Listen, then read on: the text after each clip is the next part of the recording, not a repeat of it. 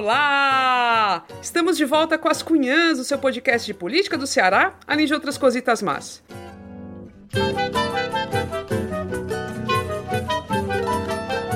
Eu sou Camila Fernandes e, como sempre, estou ao lado de outras duas cunhãs jornalistas poderosérrimas.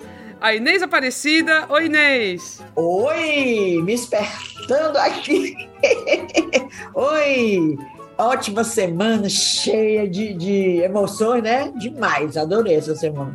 Ave Bora Maria. ver essa próxima que conversa está começando. Parecia aquelas, aquelas coisas assim, aqueles jogos assim, que um time faz um gol e o outro time faz um gol. É uma coisa, foi, essa semana foi agitada demais. Ah, Maria.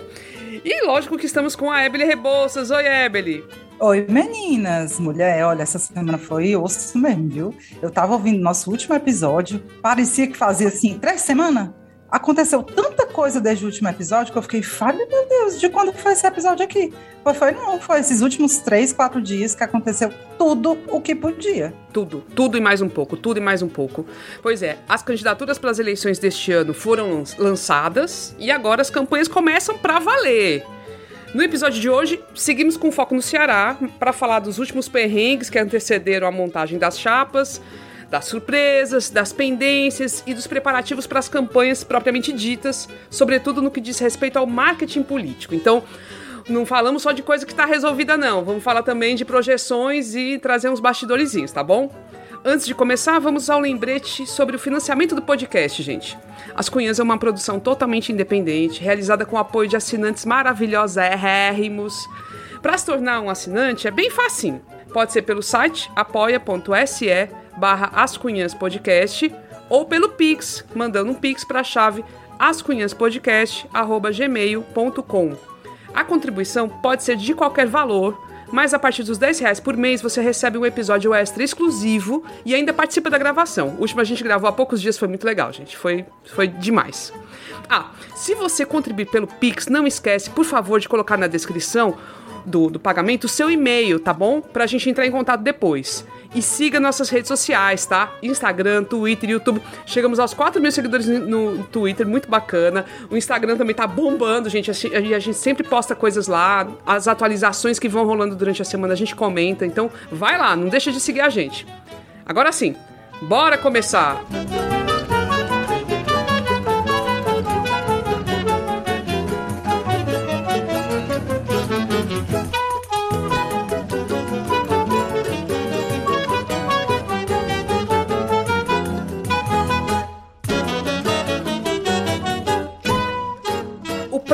partidos políticos definirem suas candidaturas às eleições deste ano acabou no último dia 5. E realmente os partidos utilizaram até o finzinho do prazo para finalizar os acertos. O que é uma coisa né, pouco vista às vezes. Assim, nas últimas eleições não foi tão assim. Mas quem disse que está tudo definido? Por incrível que pareça, no Ceará ainda temos alguma indefinição, pelo menos até o momento da gravação, né, que está acontecendo no domingo, dia 7. Tudo pode ter mudado daqui para terça-feira e tudo pode ter mudado, vai mudar ao longo da semana, enfim. Mas a gente vai falar do que está certo, né? Então, para este episódio, vamos falar primeiro do que está certo, passando pelas três principais candidaturas ao governo do Ceará: a do capitão Wagner, pela União Brasil, a do Elmano de Freitas, do PT, e do Roberto Cláudio, que é do PDT. E claro, vamos falar também das confusões e dos problemas que estão aí inerentes a cada uma dessas candidaturas. Vamos começar pelo capitão Wagner, que tem aí uma chapa formada pelo partido dele, União Brasil, o PL, que é o partido do Cramunhão, né, do, do Bolsonaro, Podemos, PTB, Avante e Republicanos.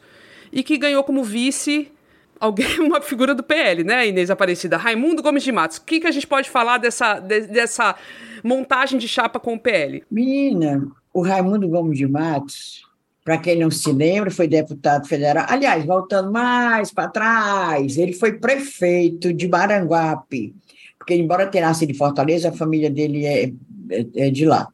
Ele fazia política em Maranguape. Ele foi prefeito, foi vice-prefeito, aí depois foi deputado federal. Mas aí, em 2000, na última eleição, que foi 2018, né, para federal, ele não se reelegeu. E ficou aí, mas assim mesmo, como tinha os votinhos, ele era do PSDB. Olha bem, ele era, ele era do, do partido do Tasso. Mas aí viu que o PSDB estava se acabando, né? Que ele não é besta nem nada, aí foi para o PL para ver se ganhava alguma coisa. Tá aí, ganhou. PL do Arcilon, aqui no Ceará, no Arcilon Gonçalves, aí ganhou essa vice do capitão. E dizem que foi que o, o Arcilon queria muito que ele fosse um candidato a governador, tá entendendo? Botou até fazer... aquela campanha, né? A, uma propaganda uma vez, né? A propaganda Isso, eleitoral do, do PL, né? Partidária. Era. Ele e o, e o Arcilon andando, né? Isso. Até eu fiquei mangando. Mas, olha, mas aí o, parece que o Cramunhão exigiu que ele ficasse de, união, de, de aliança com a União Brasil para poder é, fortalecer mais, para não, não dividir, porque o, o Arcilão, a ideia dele era dividir, mas vai lá, ficou junto e tal. O Raimundo Gomes de Mata, eu, eu acho, e, e, todo mundo acha, que ele não agrega voto, não, né? Não agrega voto de jeito nenhum. Se o miserável não foi nem eleito, rapaz, a última vez ele não foi eleito, ele tem um filho que é vereador de Fortaleza, também fica na suplência e tal. Eu acho que questão de voto, ele não agrega, não. De jeito nenhum, o companheiro Raimundo Gomes Mato, gosto muito dele, ele tem uma grande qualidade, ele bebe cachaça. né? Assim, tipo, eu não gosto de quiz, não. Eu, eu já vi ele numa festa. Vocês já beberam juntos, Inês? Né, bem um com ele, porque ele estava numa festa, tá entendendo? Aí a festa rolando que ele pode, pá, comprar os melhores vinhos e o e, uísque, porra, ele bebe a cana. Aí. Eu, até eu digo, eu estava no casamento da filha do Pedro Gomes de Mato, que é irmão dele. Aí estava lá, ele bebendo cachaça. Tá aí, dei valor, viu, Raimundinho? Hoje está aí o, o perfil do Raimundo Gomes de Mato. Pronto, tá, bom, tá bem feito. Eu acho que ele vai ter gostado, Coisas viu? que você só fica sabendo se escutar as cunhãs, né? exatamente, exatamente. Aí a chapa do, do capitão ainda tem a Camila Cardoso, que é candidata ao Senado pelo Podemos. Camila, que foi vice, a candidata a vice-prefeita dele, na chapa dele, né, em 2020. E que não é uma figura que tenha disputado fora isso outras eleições. Ela é associada a uma luta aí na questão do, das pessoas com deficiência, autismo. Eu tenho filho, é de deficiência. Mas, deixa eu dizer aqui, a, a, achei engraçado essa semana também, tá aí que eu achei graça. Não se lembra que o, que o Alberto Bardavil espalhava para todo mundo, inclusive na emissora dele, que ele era o candidato do Senado, a senador pela chapa do capitão, né? O vídeo que ele gravou, revoltado porque não é o candidato. Não Você... acredito, Inês. A emissora Conta. dele, Inês, entrega a emissora dele. É, teve união, eu digo, oxe, lá vai. Pois sim, aí ele gravou um vídeo, mas menina, olha, eu ria. Tá aí uma coisa que eu ri essa semana passada, foi o vídeo dele revoltado, que ele foi traído, que diziam na frente dele que ele sim era o candidato ao Senado, aí ele põe no vídeo dele, ele põe outro do capitão falando que ele era um candidato ao Senado. Criatura, ele estava mas eu ria, eu assisti duas vezes. foi achar graça. Aí, no fim, ele diz que, mas eu continuo da, é, defendendo a reeleição de Bolsonaro. Aí começa, ele, ele, diz, ele, ele começa a debulhar tudo que este Bolsonaro fez, não sei aonde que ele tira daquilo. Tudo, o melhor governo. Eles inventam, Inês, eles inventam. É, é, o Bolsonaro. Pois foi, mas foi, ah, foi assim, ah, o que eu achei graça foi isso, ele com ódio desta, desta Camila Cardoso, porque ela é a candidata a senadora, ainda debocha. Ele sim que tem o, o história, tem passado de quê? Acho que ele não tem foto nem do povo lá da televisão dele. Nada, nada, nada, nada. Mas deixa para lá. Aí tem os suplentes da dona Car, Car, né? Camila Cardoso. Tu, tu xará, Camila. Ela é totalmente xará. Aliás, deixa eu comentar uma coisa. que eu, me sentindo, né? eu estou me sentindo muito representada, porque temos ela, a, a candidata a Senado, e do outro lado, o Camilo. Camilo Santana. É, é a é. candidatura dos Camilos e da Cam, das Camilas. Olha só e que legal. A Camila é com viu?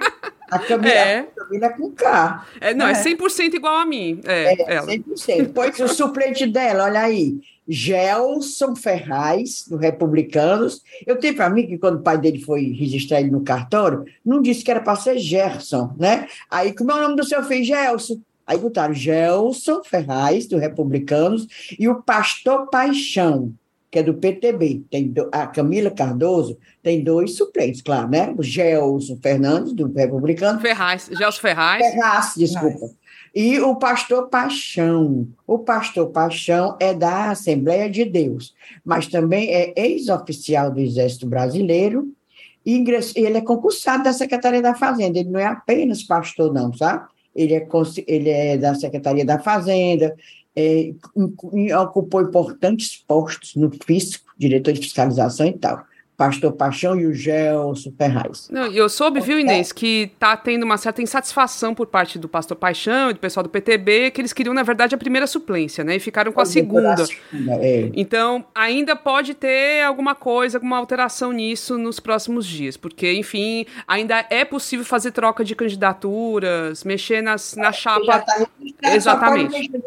É, pois é, ele é do PTB, pois ele não é só, não é só pastor, não, tá entendendo? Ele, ele é um bocado de coisa, tem experiência demais, talvez seja por isso que esteja confrontando com o, com o, né, o currículo desse Gelson e ele seja né, mais preparado e tal. Pois vamos lá. Pois é, Ebele, e aí, como é que vai ser daqui para frente a campanha do Capitão Wagner? Que afinal a gente já sabe que não tá querendo muito a companhia do Bolsonaro, né? Ele tá querendo fazer a dele. Ele é o primeiro colocado nas pesquisas de intenção de voto. Saíram algumas pesquisas há poucos dias e ele tá sempre na frente, né? Com alguma vantagem, pelo menos uns 10 pontos de vantagem à frente dos outros. Então, assim, ele tá numa situação relativamente confortável, mas ele pode cair. Ele não quer cair, né? Como é que vai ser essa campanha daqui para frente? Mulher, chego já nessa parte aí, mas é o seguinte, vamos contar aqui alguns bastidores sobre a campanha do Wagner, que parece que está mais organizada, né, em meio a essa bagunça aí que a gente está vendo aqui no Ceará, em relação à candidatura do Elmano, pelo, pelo menos. Mas vamos aqui começar por alguns bastidores do Wagner, né, nós não somos exatamente, exatamente as wagneristas, nem nossos ouvintes, mas é importante que a gente saiba como é que a campanha está se estruturando. Bom, quem vai fazer a comunicação da campanha do Wagner é a agência Delanteiro, né, uma agência cearense muito premiada, já fez outras campanhas dele, fez a campanha de 2020, foram derrotados, né? E eu conversei com um dos sócios, o Marcel, que foi super atencioso, obrigada, Marcel. E aí eu vou dizer aqui o que é que ele conta. Primeiro, Delanteiro fez uma contratação de peso exclusiva para a campanha do Wagner. Vem um publicitário chamado Álvaro Ribadeneira, Ribadeneira um equatoriano, né, um cara jovem, tem 35 anos, parece que tem cara de 12, mas que tem muita experiência em marketing político em vários países da América Latina. Foi assim a contratação para o Wagner, né? Ele já fez campanha no Paraguai, no Peru, na Argentina, no Brasil mesmo. Inclusive, ele está na campanha presidencial do Paraguai, do, do, Paraguai, mas como a eleição é só em, em 2023, conseguiram trazer ele para a campanha do Capitão Wagner. Bom, segundo Marcel, a equipe de publicidade da campanha do Wagner esse ano é praticamente o dobro da campanha para prefeito de 2020. Não só porque é uma campanha maior, óbvio, mais complexa, mas também porque é uma campanha com muito mais recursos, né, meu povo? Lembrem aí que o Wagner está no União Brasil, né, que acho que é o principal, maior partido do Brasil, tem muito mais dinheiro do que o PROS, que era o partido do Wagner em 2020, quando ele se candidatou a prefeito, o Marcel não soube ou não pôde me dizer quantas pessoas estão envolvidas, mas diz que é tipo o dobro. O dobro da campanha de 2020 está agora trabalhando para o Capitão Wagner. E aí eu perguntei sobre as particularidades da campanha desse ano, né? A gente chegou a comentar em alguns episódios que a campanha de 2020 do Wagner foi muito bem feita, né, meu povo? Vamos lembrar aí, né? Em redes sociais você via que era uma coisa muito melhor do que a do Sarto, que era uma coisa meio analógica tinham tirado da TV para as redes sociais. Para o Wagner, a gente chegou a comentar várias vezes que era mais interessante. E aí eu perguntei para o Marcel, da Delanteiro, se tem novidade, né? se vai ter mudança em relação à campanha passada. Ele disse o seguinte: muda muita coisa numa campanha estadual. Olha que interessante, gente, isso aqui que ele diz. Primeiro, você precisa segmentar muito mais o público para atingir as pessoas corretamente. Né? Em Fortaleza, existe uma segmentação menor, vai muito mais por renda, por assunto de interesse. No Ceará, não. É, tem que se, é, é, é, assim, não tem uma unidade de problemas enxergados pela população. Uma região enxerga a saúde como problema principal, a outra emprego, a outra segurança. Enfim, é, é, tem essa mudança mesmo de perfil de campanha. Outra coisa, em geral, é uma eleição em que os prefeitos têm muita força, né? A máquina pública nos municípios tem uma vantagem ainda maior que na municipal. Tem prefeito que consegue atrair muito voto, eles têm que é, ponderar tudo isso. Outra diferença legal, do ponto de vista da mídia offline, né? Você tem a possibilidade de segmentar os conteúdos, tipo, para o rádio, mandar programas diferentes para regiões diferentes. E aí, bebê, essa segmentação mais abrangente, óbvio, requer uma equipe muito maior. Nossa, imaginei, é viu, Evelyn? Mais logística. Com certeza. É doido, né? É. Dá pra, tem que montar aí, várias gente. equipes para fazer a mesma coisa, digamos assim, né? A mesma coisa assim, mas segmentando, né? É muito, é, é uma estrutura muito grande. É. Cada região é uma realidade, né? Inclusive politicamente, com os prefeitos e tal. Outra coisa muito legal que o Marcel falou sobre uma campanha estadual. Olha só, o eleitor do interior é mais politizado. Por incrível que pareça, assim, ele eu fala. Eu sabia disso. É, é a política no interior não atrapalha a vida das pessoas, né? Porque é, é, é tão, é tão é, é próxima, né? A política. É mais fácil você conhecer o prefeito, você conhecer as pessoas Isso. ali que fazem a política, de, né? É muito mais fácil. E também tem a tipo uma torcida, sabe? Total. Então, assim, o cordão é... azul e o cordão vermelho, o lado Exatamente. vermelho, como pastoril? Pois é. É como Aí o Marcel é. diz, assim, não existe muita ideologia, existe lado. Ou você é oposição, ou você é situação, né? E aí eu perguntei, Marcel, isso é bom ou ruim para quem está fazendo uma campanha? Ele é muito mais difícil, né? Porque prejudica a segmentação, a lógica da campanha, o gosto pessoal, o afeto, a paixão acaba contando muito numa campanha dessa. Aí, gente, é, só para ir já terminando, antes da gente falar da presença do Cramunhão na campanha do Wagner, eu perguntei sobre a campanha digital do Capitão Wagner. O Marcel disse, é interessante isso, viu, meu povo, que a agência e a equipe de publicidade tem muito o papel de não atrapalhar, no, no caso do Capitão Wagner. Porque, assim, ele realmente sabe se comunicar, é bom de selfie, né? Ele faz muito vídeo é, em, em, vídeo selfie, assim, ele vai num canto, aí grava um videozinho e tal. E ele disse que o lance da campanha de 2022, e uma das, das diferenças em relação a 2020, quando você tinha muito mais esmero, você tinha algumas produções bem cinematográficas, né, botava lá no Instagram vídeos muito bonitos, ele disse que o lance agora é rapidez, instantaneidade e naturalidade. Estão ouvindo aí, né? Esquerda, esquerda, estão ouvindo, alô, né? Alô, alô, né? E ele fala isso. Se você botar um vídeo muito produzido, você vai estar tá quebrando a estética do TikTok, do Reels, do Instagram, né? Ele falou dessas diferenças. Aí agora vamos lá para esse assunto central que Camila trouxe, e eu perguntei, que eu não sou nem besta, né? Eu achei que até que ele nem fosse responder. Eu perguntei o seguinte: como é que, do ponto de vista da comunicação visual, né, e da própria estratégia publicitária, como é que a agência vai trabalhar a imagem do Capitão Wagner com a do Bolsonaro.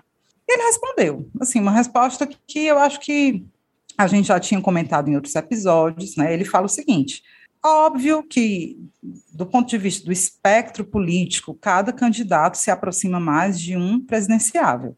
E o Wagner, não dá para negar, se aproxima mais do Bolsonaro. Né? E aí ele vai defender uma coisa que é que todo mundo defende, o próprio Wagner fala direto, que é o seguinte: essa aproximação nunca foi muito raiz. A gente, no Desvendando Capitão Wagner, falou reiteradas vezes que ele é aquela coisa em cima do muro. Ele vai receber o Bolsonaro no palco da Marcha para Jesus, mas ele não faz posts nos stories dele colado no Bolsonaro, abraçado com ele, né? E o, Bolson, o, o, Wagner, ele, enfim, em algumas votações, ele vota até parecido com a esquerda, né? E então a estratégia meio que me pareceu conversando com o Marcel vai ser meio que essa. Não tem, segundo ele, não tem é, nenhum tipo de comunicação visual colando a imagem dos dois, a não ser que algum partido, alguma parte da militância faça isso, eles não vão trabalhar em cima disso. Né? Se alguém achava que profissionalmente a campanha ia trazer essa, essa imagem colada. Realmente não vai, pelo que eu conversei com, com o Marcel. E, é, e ele disse, inclusive, olha, olha que curioso. Eu falei, é, mas Marcel, assim, vocês não vão escapar da pressão, né? Porque quem está com o Wagner é bolsominho, é bolsonarista pesado e vai pressionar para que ele faça campanha para o para o Bolsonaro. E aí, a Inês até comentou outro dia que o capitão Wagner deve ter pagado promessa, né, Inês? Porque o União Brasil vai ter candidato à presidência, e isso o isenta de fazer campanha explícita para o Bolsonaro. É, porque aí vai ter que dar o, candidato, que é até uma candidata, né? Uma mulher que, que eu. Soraya Tronic. É, é senadora. Saber se o eleitor vai saber dizer esse sobrenome. É, Tronic, Vão trabalhar só com. Soraya, vai ser só Soraya, como é, ela é Soraya, tratada melhor. lá no, é, no Distrito isso. Federal já. É só Soraya. Gente, pois é. E sobre essa pressão, viu, meu povo? É, diz que teve até é, é, pressão nos grupos bolsonaristas, porque o capitão Wagner não escolheu um vice, nem um suplente, nem um senador bolsominiozão raiz. O pessoal está pressionando. Avalie na campanha, bebê. Avalie. Eu sei que do lado do, da galera que se opõe a ele, já começa a circular algum tipo de meme e tal, assim, uma comunicação para associar o Wagner ao Bolsonaro, né? Então, um que eu vi que, que está circulando pelo, pelo Twitter é, é assim, é, remete ao Scooby-Doo, desenho animado, que tem aquela coisa, tem um vilão que ele faz um monte de coisa, assusta e tal, é bem assustador, e no final ele é desmascarado. E aí, um, um dos personagens que sempre desmascara é o Fred, né? E ele pega, o, o vilão tá ali com a cara do Capitão Wagner, preso, né? Tá com a cara do Capitão Wagner. E o Fred, na, na primeira ceninha, tá tirando. tá com a mão na cabeça do Wagner para tirar a máscara. E na segunda ceninha aparece a cara do Bolsonaro. E como ele, claro. tendo, como ele tendo sido desmascarado. Então associa assim: olha, tem a carinha do Wagner, só que quem está por trás é o Bolsonaro. Então, esse tipo de Exatamente. comunicação já começa a circular e vai ser a campanha toda, minha gente. Vai ser. Então ele vai ter que carregar isso aí. Vai ser difícil. É, Exatamente. Ah, já é. só, por exemplo, quem que é aquela turma bolsonarista mesmo, tipo André Fernandes, é, Caramelo. É, Caramelo, o, o, delegado Cavalcante, todos eles queriam que fosse o candidato a senador o inspetor Alberto, meu povo. Ai, Exatamente, campanha, bem lembrado. Campanha. O André Fernandes faziam campanha mesmo para, inclusive, ameaçando rachar com o capitão se ele não botasse o inspetor Isso. Alberto como candidato ao Senado. Aí você está vendo que ele está mesmo querendo é, é, distância do Cramunhão. Mas o Cramunhão não vai deixar, que o Cramunhão quer. A gente vai ter essa pressão isso. pesada. E uma coisa interessante, ó, o Capitão Wagner é tão safo, é tão safo, e eu não duvido nada, assim, se o Lula ganhar, que no outro dia ele bote uma camisa vermelha, ele vai é, nos eventos, aí de vez em quando ele pergunta: quem aqui vota Lula? Quem, em quem vocês votam? Não sei o quê, Bolsonaro, Lula. Aí mó galera vota no Lula. Ele vai se abraçar com o Não vai, não, não vai, vai, não vai. Não vai, não ele perigo. não é burro. É. Ele tu não é burro, ser qualquer coisa. Eu é chamo é ele oportunista, como é. a gente falou. É, não, né? é. Ele é oportunista. Oportunista. Se o Cramunhão tivesse das cabeças na pesquisa, ele estava agarrado com o Cramunhão com certeza. lá um beijo na e boca. eu acho que não pode descolar mesmo, assim, tem que lembrar que Capitão Wagner estava no palco com Bolsonaro, sabe? Sempre está recebendo Bolsonaro aqui, não adianta desconversar, não adianta querer é, do ponto de vista do marketing, dissociar, a gente sabe, e essas coisas vão voltar na campanha. Não é a gente que está dizendo, não, vão voltar. E tem que voltar mesmo. E tem aquilo, uma pessoa que é muito também, essa dissimulação, esse oportunismo, pode pesar negativamente também, porque é, é tem um limite, sabe? É em cima do muro, né, é, né, Camila? É. Em cima do muro. Falta de compromisso. Só para terminar mesmo, é, só para dizer, assim, eu conversei também com o coordenador administrativo da campanha do Capitão Wagner. Eu me esforcei, viu, meu povo? Eu tô vendo, muito bem. Você íntima com a, a, do capitão, íntima. Pronto. Oh, conversei com o coordenador administrativo, que vai ser o Coronel Plauto, certo? Ou seja, alguém da área de segurança. Ele vai cuidar dessa parte mais de de logística, de burocracia. Aí eu perguntei, e quem vai fazer a coordenação política? Menino, tá uma, uma, uma indefinição, parece ainda. Diz que é um tal de Jesus, que eu perguntei, Jesus de quê? Jesus de Nazaré? Aí, não soube dizer, não soube dizer o sobrenome, eu não quis, oh, né? Mas aí vai ter os coordenadores regionais, Acilon Gonçalves, prefeito Eusébio, vai articular ali pelo litoral leste, Leidson Bezerra, lá do Juazeiro, vai articular por ali, pela região dele, o Giroquina também vai fazer as articulações, enfim. Comitê, onde vai ser comitê de central de Capitão Wagner? Não se sabe. Diz que vai ficar ali pelas áreas da Washington Soares, perto de onde é tradicionalmente o do pessoal do, dos Ferreira Gomes, né? O menino vai dar confusão, não? Ele, não, não queremos fazer confusão com ninguém. Nossa, nossa campanha é da paz, não sei o quê plano de governo deles. Ei, nós vamos fazer esse episódio, né? Plano de governo. Vamos, o vamos. Wagner tem 11 páginas, viu? Já tem 11 páginas? 11 páginas? Tem 11, 11 Você páginas. Você lembra que a gente fez para prefeito em 2020? Pois é, pois é me lembro demais. Quem era que tinha 88 páginas que eu li tudinho? Era o pessoal. Ai, Não, e da UP também, da UP era gigantesco. Ai, era. Era, era. foi. Paula. Da Paula. Da Paula. Pois tem. É. O de Capitão tem 11 páginas e 44 propostas. Pois vamos acompanhar, né? Vamos. Encerro aqui minha apuração sobre Capitão Wagner. É, deixa bem. eu só acrescentar, essa delanteiro fez duas campanhas do Wagner para prefeito. Foi. A primeira, aquela que ele era mostrado como Capitão América, se lembra? Foi a delanteiro. Ai, foi mesmo. É. Foi, é. A agência de meu amigo, André Miyazaki, que não Mas é mais André sócio. Miyazaki Saiu, né? Saiu, foi, saiu. Era bem aí. Pois, ó, ele fez duas e fez o do Giroquim, né? É, é quando. É, é, assim, são construídos esses laços, né? Vínculos com as agências é, e tudo. É. faz parte, né? E realmente eles, é. eles são competentes, isso não tem como negar, não. São bem competentes e têm campanhas vitoriosas, né? Vamos ver o que, que vai dar. Vamos para o Mano de Freitas, que é a campanha da confusão do momento, né?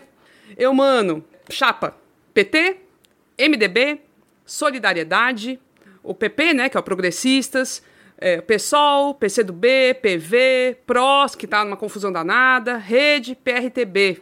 E quem vai ser a vice do, do é o Mano de Freitas, Inês Aparecida? Quem é? Quem é? se eu soubesse, eu, eu, eu, eu jogava na, na, na cena, nas lotas, esse negócio aí para eu ganhar. Se eu soubesse. A gente está gravando, meu povo, domingo de noite. De domingo a partir de 9 horas nós começamos, de 19 horas nós começamos. Ainda não tem. Existem os que foram rifados, né? A que saiu, a que pediu para sair, só aguentou 12 horas, né? A Renata Almeida. Aí depois surgiu o nome de uma que botou, não foi Camila? A Camila da recebeu, ela toda crente que já era Jocélia, doutora Jocélia, médica, vice-prefeita da Itapipoca, mas também já foi rifada. Como é que iam botar um cunhando dessa mulher? Se ela, ela é vice-prefeita, é intrigada com o prefeito. Ela já é intrigada com o prefeito. Meio, meio metro para se intrigar logo com o governador. Pois é. Pois ela é de mal com o prefeito dela. Ela é MDB e o prefeito é PT. Pois é. Aí ela já também já rifaram essa. Aí estava um nome também falado, né, que era o de deputado Nelinho, Nelinho de Freitas. Ia ficar, irmão, é o mano de Freitas, Nelinho de Freitas? Nelinho de Freitas, não sei, porque a gente até agora não tem definição. Mas, de novo, estava se afunilando para voltar para ser mulher. Aí estava a esposa. Aí eu acho ridículo isso, porque tu é mulher de um deputado, tu vai ser a vice-governadora, a mulher do deputado Leonardo Araújo. Quem já viu isso? E também estava o nome cotado da presidente do MDB Mulher. E, novamente, na parada, Jade Romero, que tem uma torcida, viu? Até o pastor fez a tweetagem para ela, assim, de uns seis tópicos. Pois é, é o, grande, o, o, grande lance, né, Inês, é, foi anunciada como vice do, do Elmano oficialmente, né, pelo Camilo Santana, pelo próprio Elmano, numa fotinha com os dois, né? Uma menina chamada Renata Almeida, que é jovem, tem 33 anos, e aí ela é estudante de medicina, faz, parece que é fisioterapeuta, esposa de um político, filha de um político, e ela não, não durou, ela, ela desistiu. E aí muita gente procurou a gente para saber o que, que aconteceu, o que, que aconteceu, o que, que aconteceu. E logo em seguida também a, a ao anúncio né, da desistência dela, políticos como o Elmano, a Larissa Gaspar, algumas pessoas vieram a público para se o solidarizar. Camilo, Camilo né? Santana. Camilo. Vieram uhum. a público para se solidarizar com a Renata, porque parece que ela recebeu muitos ataques nas redes sociais, ataques a ela, a família dela. E aí, acho que, assim, resumidamente, a gente realmente não sabe o que foi, qual foi o ponto que a levou realmente a renunciar a isso, mas já estavam falando muito que ela era bolsominion, que ela seguia Bolsonaro, os filhos de Bolsonaro, isso já estava acontecendo. Só que isso é fácil de desmentir, é fácil até de falar, olha, gente, eu seguia, mas tipo, não quer dizer que eu era bolsonarista, eu seguia só por seguir, enfim, dava para responder, seguia né? curiosidade. É, isso aí não era uma coisa assim também eu tão problemática. Tudinho, que eu, pois é. preciso de informação, pois é. que seguir. Não é um problema. E aí falaram também algumas coisas relacionadas a, a esses parentes dela, o marido, o pai, que são políticos e que é tem. O pai, não, mulher, é o tio. Tio. É o famoso Antônio Almeida da Acopiara. Acopiara. Antônio Almeida da Acopiara está apoiando o Roberto Cláudio, tá entendendo? Pois é. Aí emplacou a sobrinha, que no caso seria ela, Renata Almeida, o MDB queria, para garantir, isso é a, as histórias que rolam, garantir voto em Acopiara para aquele Daniel Oliveira, a, a família do Eunício. Tá entendendo? Aí, por conta dessa questão, que eu acho isso um absurdo, porque, como eu até falei no videozinho que a gente colocou sábado no Instagram, vice não é brincadeira, não. É uma coisa séria. Pronto, a coisa mais exemplar é, foi sábado. O prefeito de Taitinga morreu bem assim, foi um bonzinho, tocando violão lá na casa dele, no churrasco, não sei o quê. Daqui para assim, o homem era, era, era desencarnou. Como é que pode? Aí pronto, quem é que vai assumir o vice? Aí você bota um vice qualquer, do, do, do só porque você fez aquela, a, aquela negociata para arranjar voto para não sei quem. Isso é um absurdo. É um esse, é um esse, MDB, eu digo é que eu tô, esse MDB tá me saindo, ave Maria. Eu tenho para mim que já, a Camila e o Mano já se arrependeram. Ave Maria, porque o Camila a gente vê que ele, um articulador, né, de mão cheia, tá, tá com pós-graduação. Aí vem o MDB botando essa, essa, essas porcaria para serviço, essas coisas sem, sem estudo, sem, sem preparo, sem nada. Não vão atrás, como diz o outro, não bota nem um Google, não. Pois é, eu acho um papelão e isso depõe muito contra a candidatura do Elmano. Depõe muito. O que a gente está o que a gente está vendo acontecer deve sair assim, provavelmente quando o nosso episódio estiver no ar, já deve ter um, um, vice definido, Isso. mas assim, essa, esse histórico do que está acontecendo, do que aconteceu, é um papelão, sabe? As coisas de última hora, a falta de, sabe, é isso que tu falou, um Google às vezes resolve. Você coloca uma pessoa, não é, e eu até falei assim internamente aqui entre a gente, não é preconceito com um jovem, com pessoas jovens, não é nada disso. Você tem que realmente, não é brincar de casinha, gente, a gente está discutindo o governo do estado do Ceará. Né? A gente está discutindo em quem vamos votar. Não é preferência A por A, fulano A, político A, partido A, partido B. Não é, gente, é sério. E como Inês falou, de uma hora para outra, você pode precisar de um substituto. O cara viaja, não sei o quê, precisa de ter alguém ali com a caneta na mão. É um papelão, queria só deixar claro aqui que é um papelão, com todo respeito à candidatura do Elmano, mas esse histórico de definição do vice está ridículo. Não, e neste momento a gente tem no Ceará uma vice que assumiu como governadora, que é, pois né, é é, é, é a Isolda é Sela. Exatamente. E que é o oposto de tudo isso que a gente está vendo. Uma pessoa que tem um histórico de trabalho no serviço público aqui no estado do Ceará absurdo, long, longuíssimo. Uma pessoa ultra capacitada. Então, e aí, eu acho que eu quero deixar uma crítica também, porque aí fica nessa discussão. Ah, tem que ser mulher, tem que ser mulher.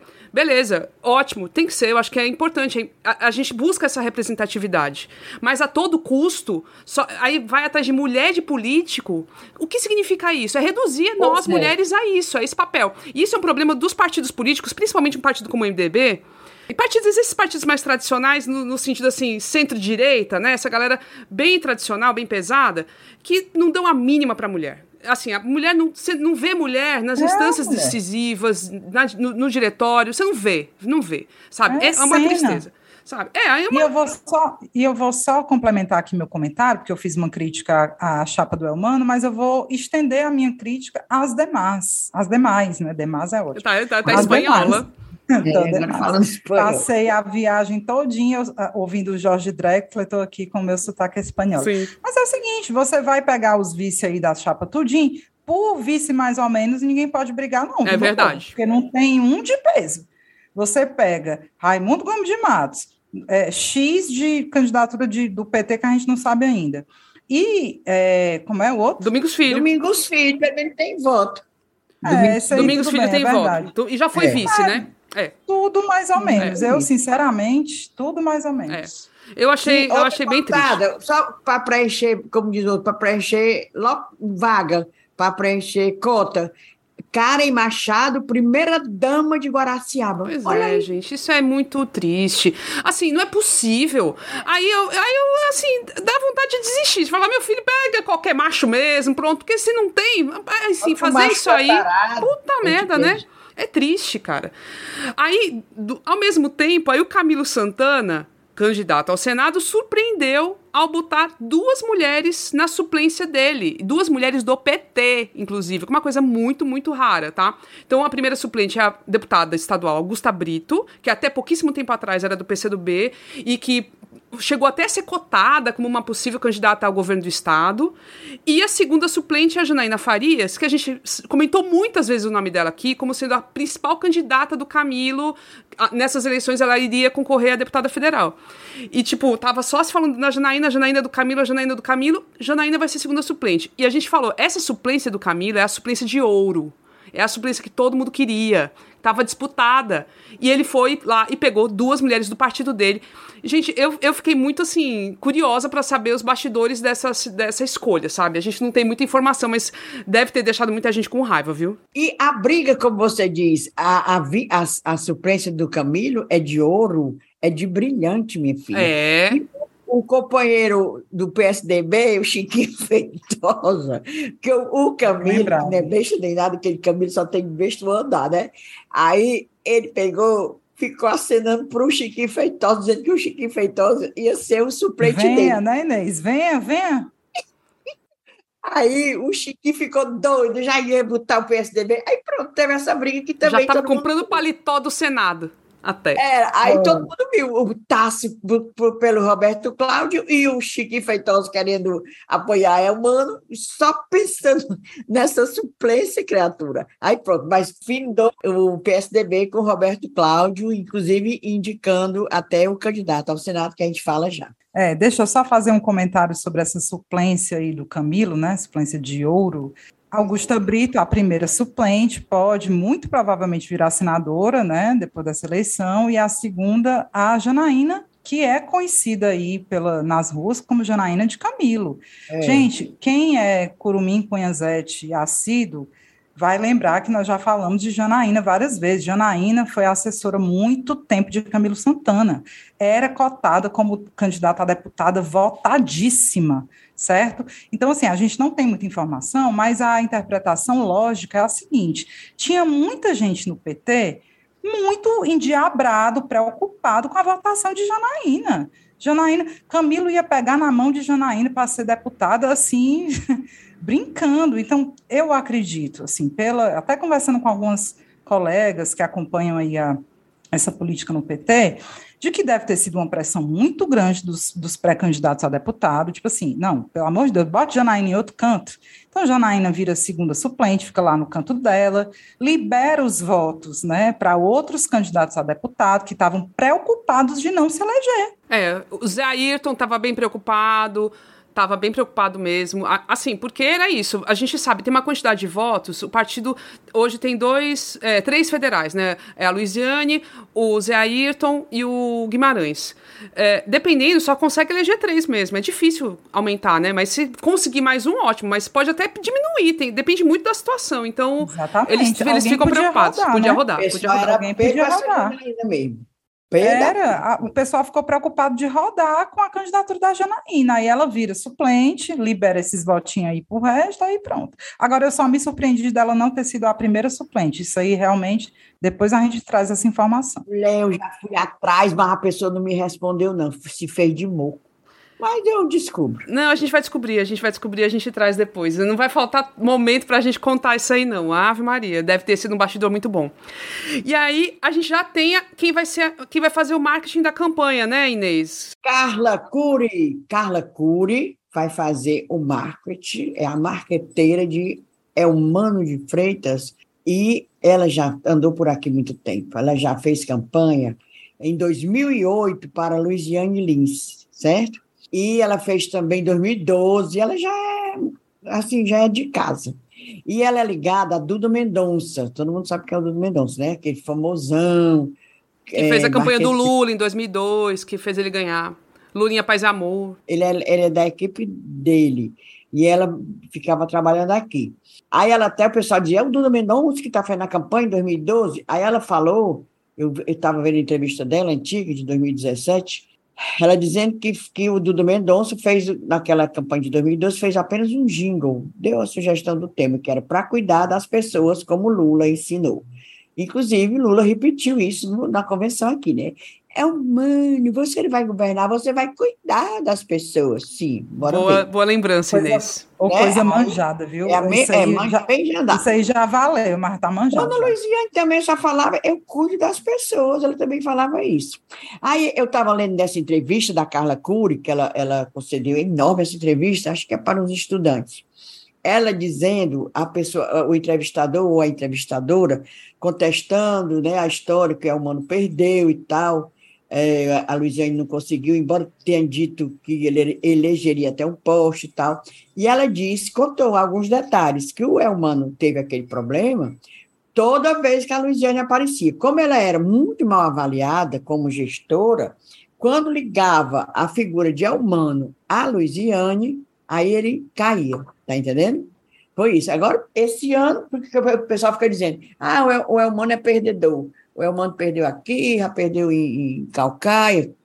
Mas é o seguinte: agora vamos ligar a figura de Elmano a Camilo e a Lula, eu acho que não cai, né, amiga? É o inverso do, do Capitão Wagner, né? Vai ser uma campanha é. todinha entrelaçada com os dois, né? Tanto pois que é. na convenção foi aquele slogan, né? O Ceará três vezes mais forte. Então é sempre a figura dos três é que vai ser muito forte mesmo. Pois então. Aí ela falou isso, pois a marqueteira é essa, o, a pessoa que vai acompanhar a, o candidato e mediar o contato com a imprensa é o querido, fofo, um doce jornalista Daniel Sampaio, que a gente adora, né? É um colega muito bacana e é, marqueteiro, e tem também a campanha, eu não vou dizer o nome, a campanha uh, digital, né? Tem uma coordenação de campanha digital. De alguém com alguém muito experiente que pro, provavelmente vai fazer um bom trabalho, né? Um excelente trabalho. É, Vamos ver, né? Eu queria só deixar meu beijo pro Daniel também. Também. Beijo pro é, né? Daniel.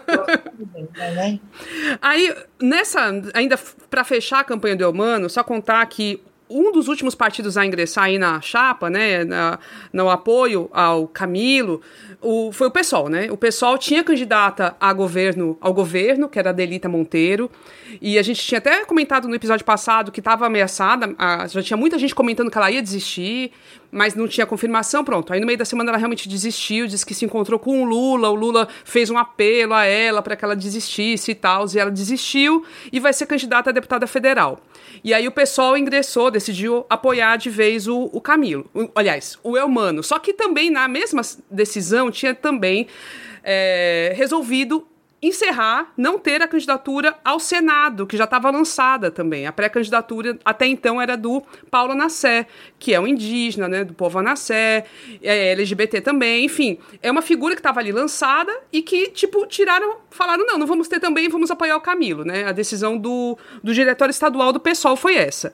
Só que aí a galera, é, uma parte do PSOL daqui, que é o grupo minoritário hoje, que tem entre as suas, os seus integrantes, né, dessa parte minoritária, o Ailton Lopes, o Renato Roseno, eles protestaram muito e foram até o Diretório Nacional reclamar disso, né? O próprio Paulo Nassé esbravejou com todas as forças que ele não queria deixar de ser candidato, que ele queria ser candidato ao Senado. E aí eles levaram isso para o Diretório Nacional e o Diretório Nacional interviu e com isso foi confirmada a candidatura ao Senado do Paulo Nassé. Então, nesse grupo então de apoio ao Eumano, são dois candidatos ao Senado. Então, tem o Camilo Santana e o Paulo Nassé pelo PSOL. E o outro partido estava muito confuso, era o PROS, que também até os 45 do segundo tempo tava aquela coisa. Faziam uma reunião, estavam colados no, no, Capitão Wagner. Aí, na outra reunião, estavam apoiando o Elmano. Pá, pá, pá. Aí tava uma confusão danada e eles acabaram ficando com o Elmano. Então, bem confuso mesmo, mas foi, tá, judicializou. Foi a justiça que é, judicializou. É uma ideologia, né? É, assim, vê, é uma, uma convicção ideológica Ai, maravilhosa. Nina, pelo amor de Deus. E tudo isso, assim, a gente tem que levar em conta, esses partidos, eles acrescentam tempo na propaganda eleitoral e fora o dinheiro também, enfim, mas tem essa questão do tempo. Então, importa um pró estar de um lado ou estar do outro, né? É, é, é como é pequenos partidos, grandes negócios, né?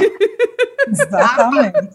Ei, chapa Roberto Cláudio, bora falar no bichinho? Bora, bora. Acabou que reuniu Segundo bastante partido. Pois é, segundo nas pesquisas, o- acabou que ele reuniu um bocado de partido até, né? Ele é do PDT, tá- tem Eu também. não, aqui a carrada de partido do, do, do Roberto Cláudio. PSDB, PSD, que é o vice, né? PSDB indicou ao Senado, Cidadania, que um dos, um dos assim, figura de, com voto do Cidadania é o Moroni, PSB, mas o PSD, PSB a gente tem que lembrar que é dividido, né?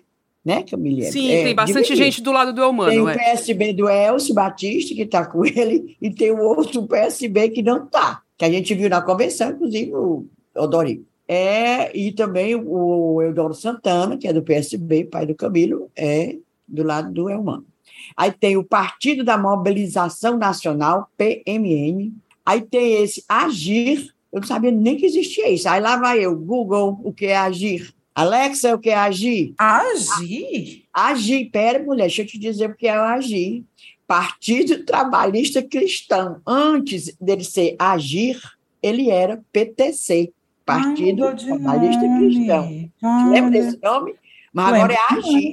Aí tem o PSC, todo mundo sabe, Partido Social Cristão. Aí tem o PMB, que é Partido da Mulher Brasileira, que aqui do Ceará era, era presidido por homem, todo de né? homem, é. Você lembra?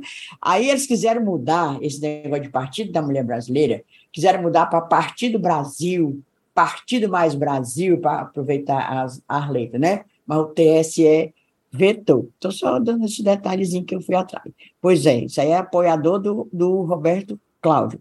Aí tem o DC, olha, Evelyn, tu também não sabia que tinha esse DC, não. D de dado, C de, de castanhola, né? DC. É, par- antes ele foi o partido. Pensei que tu ia dizer ser de outra coisa. Não, A Inês é educada, não. Olha, muito mais fácil eu dizer assim, D de dado, C de cebola. Aí não, lá Eu pensei que tu ia dizer de outra Não, mulher, olha aí. O DC, Momento alívio cômico. o DC antes foi o Partido Social Democrata Cristão, também a gente conhece por causa de quem?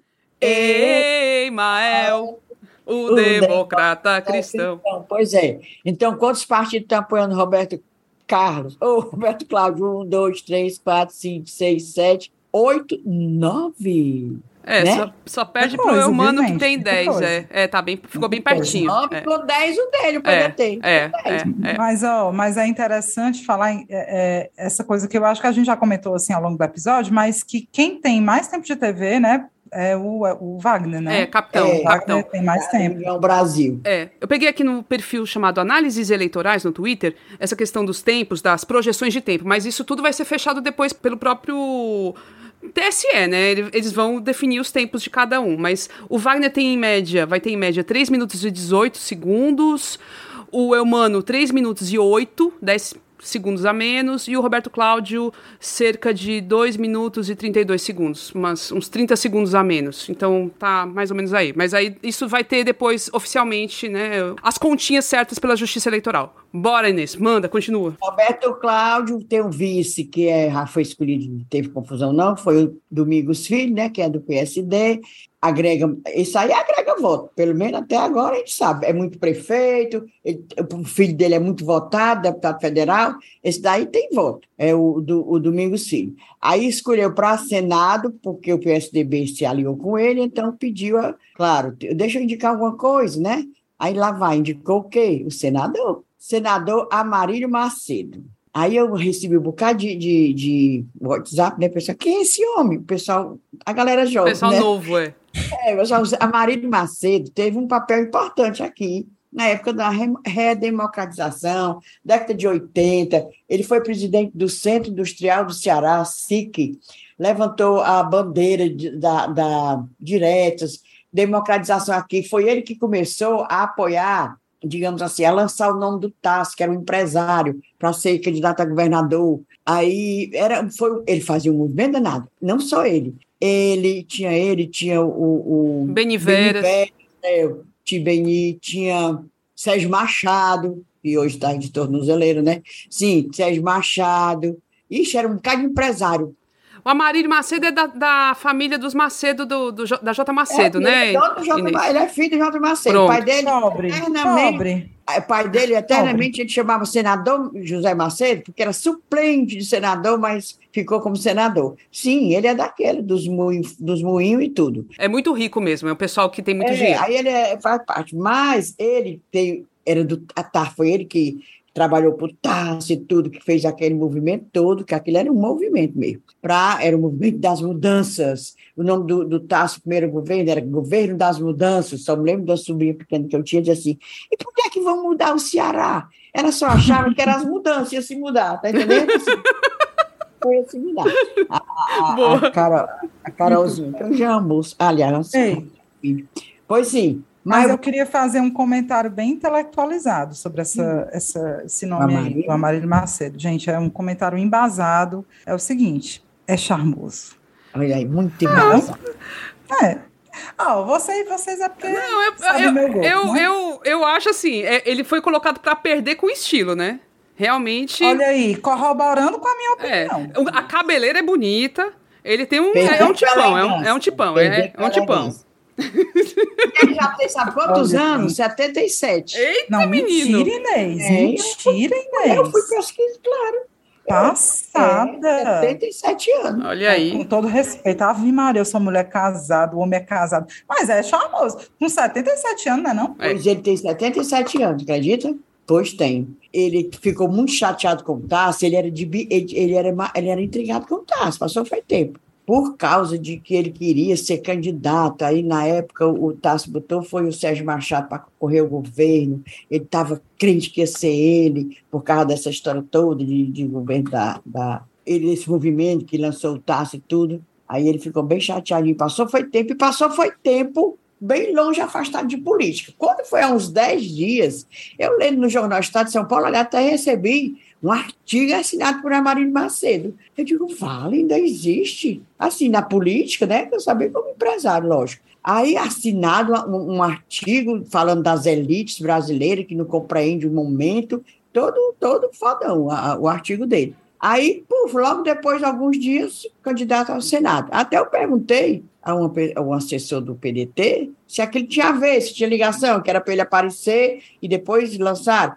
A pessoa jurou de pé junto que não, que aquilo ali foi, um- foi uma coincidência, que ele escreveu aquele artigo para o Estado de São Paulo, a pedido lá tal, e, e, e foi lançado. Mas, Mas só para o registro, assim, o sonho do pessoal do Roberto Cláudio era que o Tasso fosse o candidato à reeleição, né? Já que era a vaga dele. Só que ele já tinha dito que não ia. Aí, o É. segundo nome que eles queriam muito era o Dr. Cabeto, que, é, enfim, é filiado ao PSDB e que acabou ficando como primeiro suplente, né?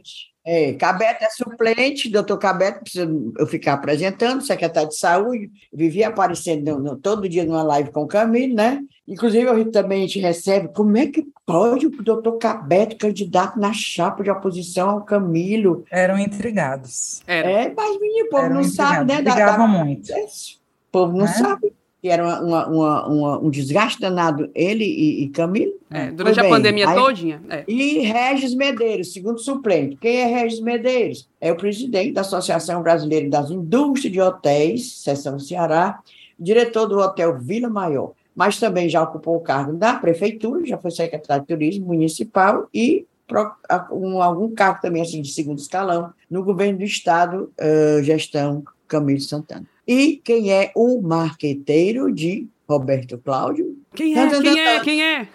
João Santana, o mesmo. Oh! Não, Inês, não. Não. O mestre Ele dos magos, versão Ceará, nós vamos ter. É versão governo. Pois olha, pois ele é o mesmo do Ciro. Aí eu perguntei, menino, e dá certo? Fazendo a campanha presidencial e, e uma campanha para governador, porque são duas campanhas majoritárias. Como a, a Ebre falou, o, o Marcel da Belanteiro falando, é uma campanha pesada, meu povo. Não é brincadeira, não. Você tem que estar em 184 municípios. Tá entendendo? Isso. É pesado. Aí vai, João Santana lá, mas deve ser. Mas aí o- eu falei com o Moacir Maia, né? Que é o assessor, vai ser o. que acompanha o Roberto Cláudio, também um querido, né? Ele é Com tão certeza, legal. com certeza. Um beijo É, pro Moacir. beijo também pro Moacir. Beijo pro Moacir. E a gente tem sorte, né? Assim, de, de ter dois assessores, tanto no Elmano como no Roberto Cláudio, do- dois da imprensa. E capitão também, vou mandar meu beijo para Roxana. Pronto, é, tá, tá um pessoal Roxana, massa assessora mesmo. de Capitão Wagner. Tá um pessoal, pessoal massa. Foi muito atencioso, é. foi muito atencioso. Tem Olha, Roxana Livian. Pois é, assessora dele. Então tivemos sorte. Aí o João Santos, aí eu perguntei, assim, mas menino, isso dá certo, dá. Já mandou a equipe, já estava aqui, quando eu falei com o Moacir semana passada, já tinha uma equipe aqui do João Santana, já para começar a trabalhar. Aí, acho que esses, esses grandão assim, os cabeção, os marqueteirão, vem só dar uma olhada, né? Não assim? Com certeza, é. Ele, ele, deve traçar algumas diretrizes, mas o resto fica na equipe é, local vai mesmo. Ficar, ele vai ficar é. pegando pesado, não. Pegando Com certeza. pesado o resto da galera. É. Pois é, Agora, aí. Inês e Ebele, novamente, assim como aconteceu em 2020 a gente teve uma, aquela cena, né? O retrato da, da chapa aí do Roberto Cláudio é um monte de homem branco, meia idade e muito é rico, né? O povo tudo com grana. É, gente, isso grana. é longe de representar o Ceará também. E isso vai ser alvo de críticas, com certeza, né? A baixíssima, a pouquíssima diversidade desse, desse grupo. Que coisa Mulher, triste, né? É, quando fala assim, é. tudo rico, mulher, eu tenho raiva, eu tenho inveja. Camila, mas eu vou te falar uma coisa. Eu não sei o que é pior, sabe? A gente está assistindo o quê? Uma, uma tentativa de representatividade feminina, mas que não representa, na verdade. Sim, sim. Aí, do outro lado, você tem um monte de macho branco rico, que é péssimo também. Assim, eu, eu não sei quem defender, sabe? Não, não tá legal, não. Não tá bom, não. Assim. Tá não, a, tá não. A minha fala é essa. Não tá legal, não. Não tá legal. É, Nada tá legal. Eu, eu, eu, queria deixar esse protesto, porque assim, de fato, é isso. Não tá bom e é, parece um joguinho que tem que preencher umas vagas e tal. E no, do lado do Roberto Cláudio, que já tem essa pecha de machismo, eles nem se preocuparam em mudar isso também. Então, assim, não é, sei, é bem esquisito. Todas as fotos viu? que você vê, todas as fotos de campanha, de definição partidária, é tudo uma ruma de macho. Não é bonito, não. Podia, assim, se preocupar com isso. Eu acho que fica a dica, né? Para os assessores, marqueteiros, assim, meu povo, não tá feio, tá feio, há muito tempo está. Há muito, há muito tempo está mesmo. E aí, falando em, em ainda no grupo do, do, Roberto Cláudio, o Ciro Gomes também acabou escolhendo a vice nos 47 do segundo tempo. Foi, porque o pobre catou, mas ninguém queria, né? Era captando, ele estava captando, não era? O, o sonho dele era uma brisola, né? Ele queria botar uma, uma das das brisolas que estão apoiando ele, mas não rolou também. Foi menina. Aí, aí ele rolou, quem é a vice, finalmente a vice do, do Ciro Gomes teve que ser chapa pura, né? Que, né, que ninguém queria, aí ele, ele é chapa pura. É do PDT, quando a gente diz chapa pura, é porque é do mesmo partido. Então, o nome dela, a vice dele é Ana Paula, e ele, segundo consta a minha fonte da Bahia, aquela fonte que eu falo com ele, sabe? Ele disse que essa escolha da Ana Paula, o Ciro fez uma gracinha com o ACM Neto. Ana Paula é vice-prefeita de Salvador, o prefeito se chama Bruno Reis. O Bruno Reis foi eleito em primeiro turno de 2020, abençoado pelo ACM Neto, que foi prefeito duas vezes, e era uma, era uma, ah, era votação assim como o Camilo tem aqui. Então, aí a Ana Paula, do PDT, era vice do Bruno Reis. Aí, quer dizer, amicíssimo da, da panela lá do ACM Neto. Aí, segundo consta essa minha fonte, jornalista de lá de Salvador, disse que foi o Ciro fez um, uma gracinha com a ACM Neto, escolhendo essa Ana Paula, ou seja, para agradar. E diz ele que o ACM Neto é eleitor do, do, do Ciro, não sei, aí ele não se declara eleitor de nada, o ACM Neto, com medo de, de perder, porque lá Bahia o, o, o, Lula é lá também disparado, né? Então, foi uma forma que o ACM Neto encontrou para não bater de frente com o Lula, tá entendendo? Ele disse que vota no, no Ciro para não bater de frente com o Lula, que ele não é doido, né? O Lula lá com, com mais de 60% de, de, de preferência. E também para não pois se é. envolver, não, não ser é, relacionado ao Cramunhão, né? Que ele também não quer. Pois então, é. ele não quer, jeito nenhum. Não, ele é intrigado com o Cramunhão. É, ele não gosta, exatamente. Mas é tempo, desde o tempo da, da, da pandemia, no começo da pandemia, certo? Aí, pois é, essa menina, Ana Paula, diz que é muito benquista, diz que na, menina, ela é um quadro importante do PDT, é um, tem ótimo relacionamento com todo mundo, certo? E ela era muito ligada também ao ACM Neto. ACM Neto é outro danado, viu? Ele espalhou por vários partidos uns nomes dele. Ana Paula é sagaz, viu?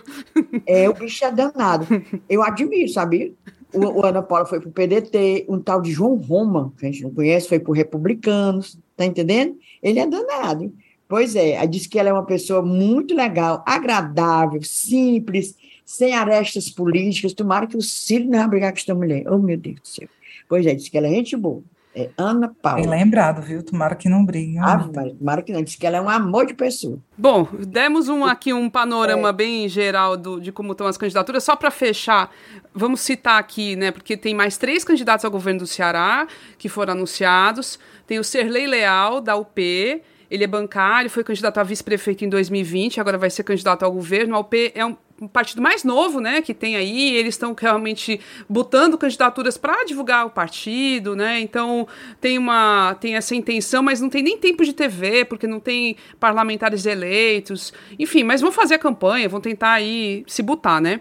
Tem o Chico Malta do PCB, que é advogado, também vai ser candidato ao governo, e o Zé Batista do PSTU, que é sindicalista. Então temos aí os seis candidatos ao governo do Ceará. E vamos ver o que, que vai dar, né? E as, e as suas... o Chico Malta lá no Anaçaí, sábado. Aliás, na ACI, que foi a pós-festiva, aí estava esse Chico Malta. Aí, deputados, candidato a deputado federal novamente, João Alfredo, também foi lá prestigiar a posse, e Zé Ayrton, Zé Ayrton, deputado, querendo reeleição, né? A posse do Eli Heller como novo presidente da Associação da, Cearense da, de Imprensa. Da, Inês Aparecida faz parte da, da diretoria. É, mas eu faço parte lá num cargozinho lá embaixo, eu fui de graça. É, não confusão comigo, não. Pois é, menino, e aí tu perguntou um negócio a ele, ele me respondeu, ri tanto, mas não posso dizer aqui não. Não, Inês, isso não se faz. Essas fofocas pela metade. Sacanagem. Essa eu não posso falar, nem. Pois... Mantém a fonte, mantém a fonte. Mantém, mantém. Olha aí, gente. A é, Maria. Deixa, deixa é o aí que me disse uma coisa engraçadíssima, mas eu não posso repetir. Oh, meu conte, Deus. Não, deixa o Deus. Não, próximo quiz tu conta. Próximo é, quiz. Próximo quiz. pois bora. Então, vamos para o momento do desabafo, o momento do recadinho, que é o momento de escunhã. Quem quer começar? Começa a Ebele Rebouças. Gente, depois dessa Bíblia Sagrada aqui, volume 2, narrada pelo Cid Moreira, né? Que foi longo o episódio. Mas o meu descunhar é o seguinte: domingo passado, houve um episódio lá em Curitiba do Moro, Sérgio Moro, sendo hostilizado nas ruas. Ele estava andando lá, acho que ele estava fazendo campanha, todo sozinho, esquisito, sabe? Ninguém falava com ele, ele não falava com ninguém. E apareceu uma pessoa filmando essa cena, né, e hostilizando ele pesadamente. A minha reação inicial foi: eu acho é pouco, acho é pouco, tem que levar um cascudo. É, o que o cara desse fez é imperdoável, é bizarro. Mas aí depois eu fiquei pensando, esse tipo de atitude sempre foi uma atitude que eu recriminei, né? A gente, é, boa parte dos bolsonaristas, é, próprio Bolsonaro, eles ganharam muita mídia e viralizaram muito nas redes com esse tipo de atitude. E aí eu me vi numa contradição, né? Achei bom no início, mas depois eu, cara, isso aqui não é certo, isso aqui não é normal hostilizar as pessoas na rua é um passo para a violência, né? E aí eu vou dizer assim, eu tenho certeza que várias pessoas vão discordar de mim, mas eu acho que a gente tem que manter a coerência, né? É preocupante a violência que está acontecendo na campanha, e isso pode dar margem, dependendo a quem você for hostilizar, pode dar margem a cenas muito piores, né? Alguém está armado, sabe? Na hora da raiva, alguém reage. Gente, é, é, um problema. Então, fica aqui só o registro da minha contradição. Achei bom, achei que foi pouco, mas depois eu acho que a gente tem que respirar e ser um pouco racional. Meu descunhar é esse. E tu, Inês Aparecida, diz, Cunhã? Menina, é, é um protesto, assim, generalizado contra o aumento de violência por qualquer coisa. Eu fico, eu fico lendo, aí vocês dizem, vai ler noticiário policial. Não, é porque aparece na nossa cara, aparece, a gente abre assim, um, um portal, aparece, passa, está no carro, ouve um rádio, ouve, está na televisão, ouve.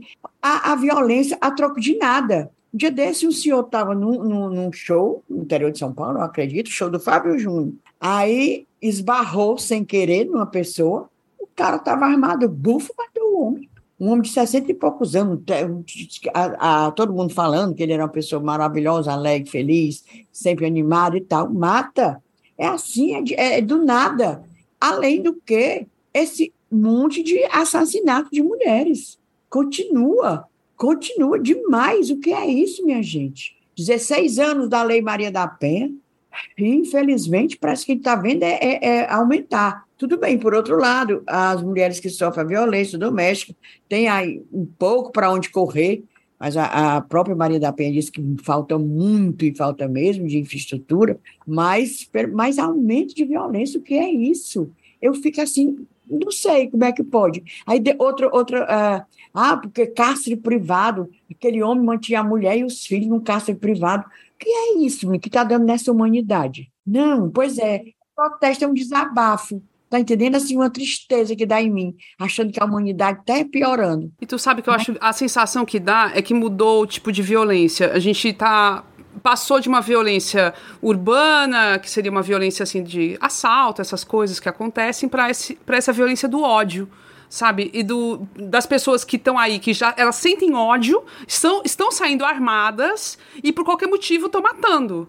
E por, e por qualquer motivo estão agredindo mulheres, e por qualquer motivo estão fazendo todo tipo de barbaridade. Isso é que parece que está aumentando, sabe? Aumentou, não tem nem parece não, aumentou, aumentou essa história de andar armado, de você comprar arma para esporte, para caça, conversa, rapaz. Isso é para matar mesmo. Eu não tenho vontade de caçar, nem de nada. Não tenho. Eu acho que a pessoa que vai atrás disso aí já tem aquele desejo de estar armado. Não, eu, é o meu, eu fico tão triste. Não vamos terminar o programa triste, não. Não, é, mas eu vou falar de coisa ruim também no meu discunha. Deixa eu falar aqui, é, mas é também pra, com um alerta, é como um alerta e como enfim, para reclamar do que, do que da falta de atitude da justiça eleitoral, dos, dos órgãos competentes, da, dos, dos próprios aplicativos aí, do, é, das redes sociais. O que está acontecendo? O jogo sujo de espalhar fake news nunca parou, né? Mas agora voltou a se intensificar. A campanha já está ficando pesada. Um, um vídeo, por exemplo, que chegou para uma parente do meu marido e aí ele veio me mostrar, né? Ele veio falar do, do vídeo. É, pegam um trecho de uma matéria da CNN sobre uma questão econômica e botam uma capa, assim, botam um texto nesse, nesse vídeo falando: atenção, urgente, descobrir um plano do Lula, caso ele ganhe, ele vai confiscar todos os investimentos, a poupança e os investimentos das pessoas, sabe? Olha aqui a prova. E o vídeo, a matéria, não tem nada a ver com isso. Só que aí o estrago já está feito, entendeu? Isso já está se disseminando. E tem ali, eles colocam uma, um, um elemento que dá uma veracidade para a coisa, que é uma matéria jornalística, mesmo que a pessoa assista, muitas vezes nem entende direito o que está passando, porque é economês e tal. A gente sabe que esse é um problema do nosso, da nossa produção jornalística, sobretudo na economia. E aí os caras espalham esse vídeo. E aí chegou na, na, nessa tia do meu marido, e aí, porque chegou no grupo que ela faz parte, isso vai se espalhando, se espalhando, se espalhando, gente. Isso é muito sério. O povo acreditando. É, é isso. É. Ela mesma perguntou, ela, ela mandou para o meu marido perguntando: Isso aqui é verdade? Então, assim, a gente tá, vai viver uma situação muito grave. Isso vai prejudicar muito novamente as eleições, porque parece que todo tipo de atitude para combater isso é insuficiente. E, e, não está sendo realmente levado a sério. Isso tem que ter parceria com as, essas redes sociais, que, por exemplo, o Facebook, né? A meta que tem aí o Facebook, o, Insta, o Instagram, o WhatsApp. Tem que ter parceria desse pessoal. E não está rolando. Pessoal do Google também, enfim. É muito grave e a gente tem que ficar muito atento. Quem tem mais condição de desmentir, de chegar no parente e falar: olha, isso aqui é mentira, vamos fazer isso, vamos tomar essa atitude, mas é pouco. Pouco diante do que tá, do que vai acontecer, sabe? O impacto vai ser muito pesado, eu tô com muito medo. É, bora pros cheiros, então? Vamos lá. Bora. Quem que, que você manda cheiro para quem, Inês? Menina, eu vou mandar cheiro e aproveito porque essa pessoa me dá tanta informação legal, comentário do interior e tal. Kelson Campos, ele é de Juazeiro, mora em Juazeiro, é do PSB, inclusive. Aí ele me corrige uma coisa. Eu disse que o filho do Raimundão, o deputado David Raimundão, ainda era uh, suplente. É não, ele efetivou-se. Ele já é tá? cumprindo o mandato mesmo efetivo. David Raimundão, do MDB, não é suplente, como eu falei, já é deputado. E mandar, uh, e aproveitando que é a hora da erramos, erramos não, agora aqui é só completando. Na, no episódio anterior, quando eu falei da, da, na convenção, que o Elmano tinha falado que tinha uma filha, até eu brinquei, de menina, olha como ele é econômico, só tem uma filha. Mas não é não, ó. Ele tem, além da Maria Beatriz, ele tem a Gabriela, com a ex-mulher Vânia, tem o Vitor, com a Luísa, e tem o Aloísio, com a senhora, uma senhora, uma ex-mulher dele, lá de uma ex-mulher de Brasília, viu? Ele tem quatro filhos e eu abestado dizendo que o homem só tinha um. Porque... eu achei ótimo que foi o completamos. completamos. Aí o meu cheiro hoje era é para para o Kelson Campos, que ele mandou, me, eh, mandou dizer que o David Raimundão já é deputado. Camila, agora o teu cheiro aí que tem um que eu vou me meter no meio. Mulher, eu vou mandar um cheiro para uma cunhazete que nos orgulha muito, viu? É a Fernanda Pacobaíba, que é secretária de Fazenda aqui do estado do Ceará. Ela disse que é muito fã, pediu o cheiro, disse que não, não perde o podcast nem a pau. Então, ó, quero ver, hein? Quero ver. Olha, um cheiro. E uma hora dessa a gente quer conversar contigo. A gente te admira muito. É uma figura muito importante aqui na, no Estado. É, que tem feito um trabalho bacana, fã. né? Pois é, tem feito um trabalho bacana. Então, muito legal mesmo ter, ter a sua audiência, viu, Fernanda? Um cheiro. Ó, oh, e a Fernanda Pacobaíba, que eu já decorei esse nome dela, falo bem direitinho, sem, gaguejar. Nessa história dessa, desse cramunhão velho, fazendo essas confusão aí para baixar o preço da gasolina, ela super se manifestou, falou que era um absurdo para os estados, ia ser uma perda gigantesca, sabe? Ela expôs mesmo e eu achei fantástico. Fica, vou pegar a carona aí nesse cheiro para Fernanda. Muito bom. Aí, porque eu falo bem direitinho. Muito bom. Então eu vou mandar também para Carla Karenina, atriz maravilhosíssima. Ah, espetacular também é Cunha Zé, gente. Que coisa linda, né? Pelo amor de Deus, o cheiro. Pro perfil Tacagota, arroba Tacagota do Twitter. Ele pediu cheiro para ele e também para Camila Rodrigues, que trabalha com ele, e para a mãe dele, que é a Célia, que foi bandeirante com a Inês há um bocadinho de tempo, né, Inês? E que encontrou Mulher. a gente na convenção do PT. Achei tão fantástico. Encontrou comigo, me reconheceu. Aí, então, eu fui bandeirante contigo, menino do tempo do bumbo, mas nós estamos maravilhosos, vivas. Aí, ela me salvou naquela convenção. Eu morrendo de fome, ela tinha um pacote de bolacha. Aí me deu, ainda me deu uns tic-tac. Foi ótimo. Célio, um beijo pra ti. Foi mesmo, a gente foi bandeirante. Ainda existia bandeirante. Bandeirante é quem, é quem balança as bandeiras? Como é isso aí? Deixa de ser doido, menina. A outra. A bandeirante é, é, era, era escoteiro, sabe o que é escoteiro? Os escoteiros e as bandeirantes. Ai, é isso aí. Bandeirante, bandeira, balança bandeira, não era bandeirante, era assim, fadinho. Eu tava imaginando tu balança das bandeiras, não sei pra quê. Não, ia balançar bandeira criança, eu era bandeirante, com a farda, a gente acampava. A Maria era ótima, aprendi a fazer umas coisas lá, aí tinha, ganhava especialização, ganhava assim as coisas, era bem assim militarizado, sabe?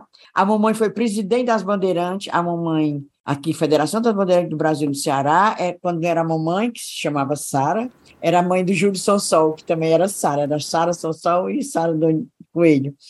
Ah, elas foram bandeirantes aqui, eu participei muito tempo do, desse movimento bandeirante, era legal. Eu acho que hoje em dia não, não, não, não tinha mais muito sentido, não. Ainda existem os escoteiros, que parece que os escoteiros é, junto também as meninas, Sim. mais são escoteiros e bandeirantes. As bandeirantes eram as femininas do escoteiro.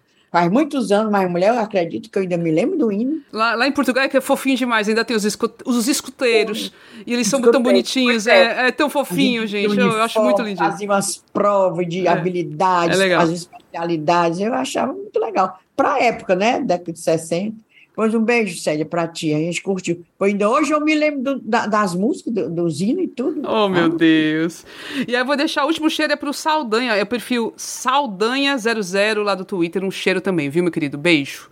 E tu, Ebele Rebouças, tem cheiros? Para variar, lesada nunca anota os cheiros. Mas eu queria só dizer o seguinte: até hoje, domingo, nós temos. Tá faltando 30 pessoas para nós completarmos 5 mil seguidores no Instagram. Eita! Eu quero agradecer as últimas pessoas que chegaram. Gente, assim, sério, em duas semanas, três semanas, a gente recebeu muita gente nova. Aí eu queria só agradecer mesmo, mandar um cheiro para todo mundo que está chegando e dizer que vocês chamem mais gente, viu? Porque está próximo de 5 mil. É. Bora seguir a gente, meu povo. Bora seguir a gente. Lá no, no, Instagram é sempre muito legal. A gente dá uma atualizada Votar boa. no prêmio Chique Chique, nós estamos concorrendo ao prêmio Chique Chique na, na, na categoria internet. Olha aí. Pois é, menino. Tá Vai que a gente ganhe, né? Vai que a gente ganhe.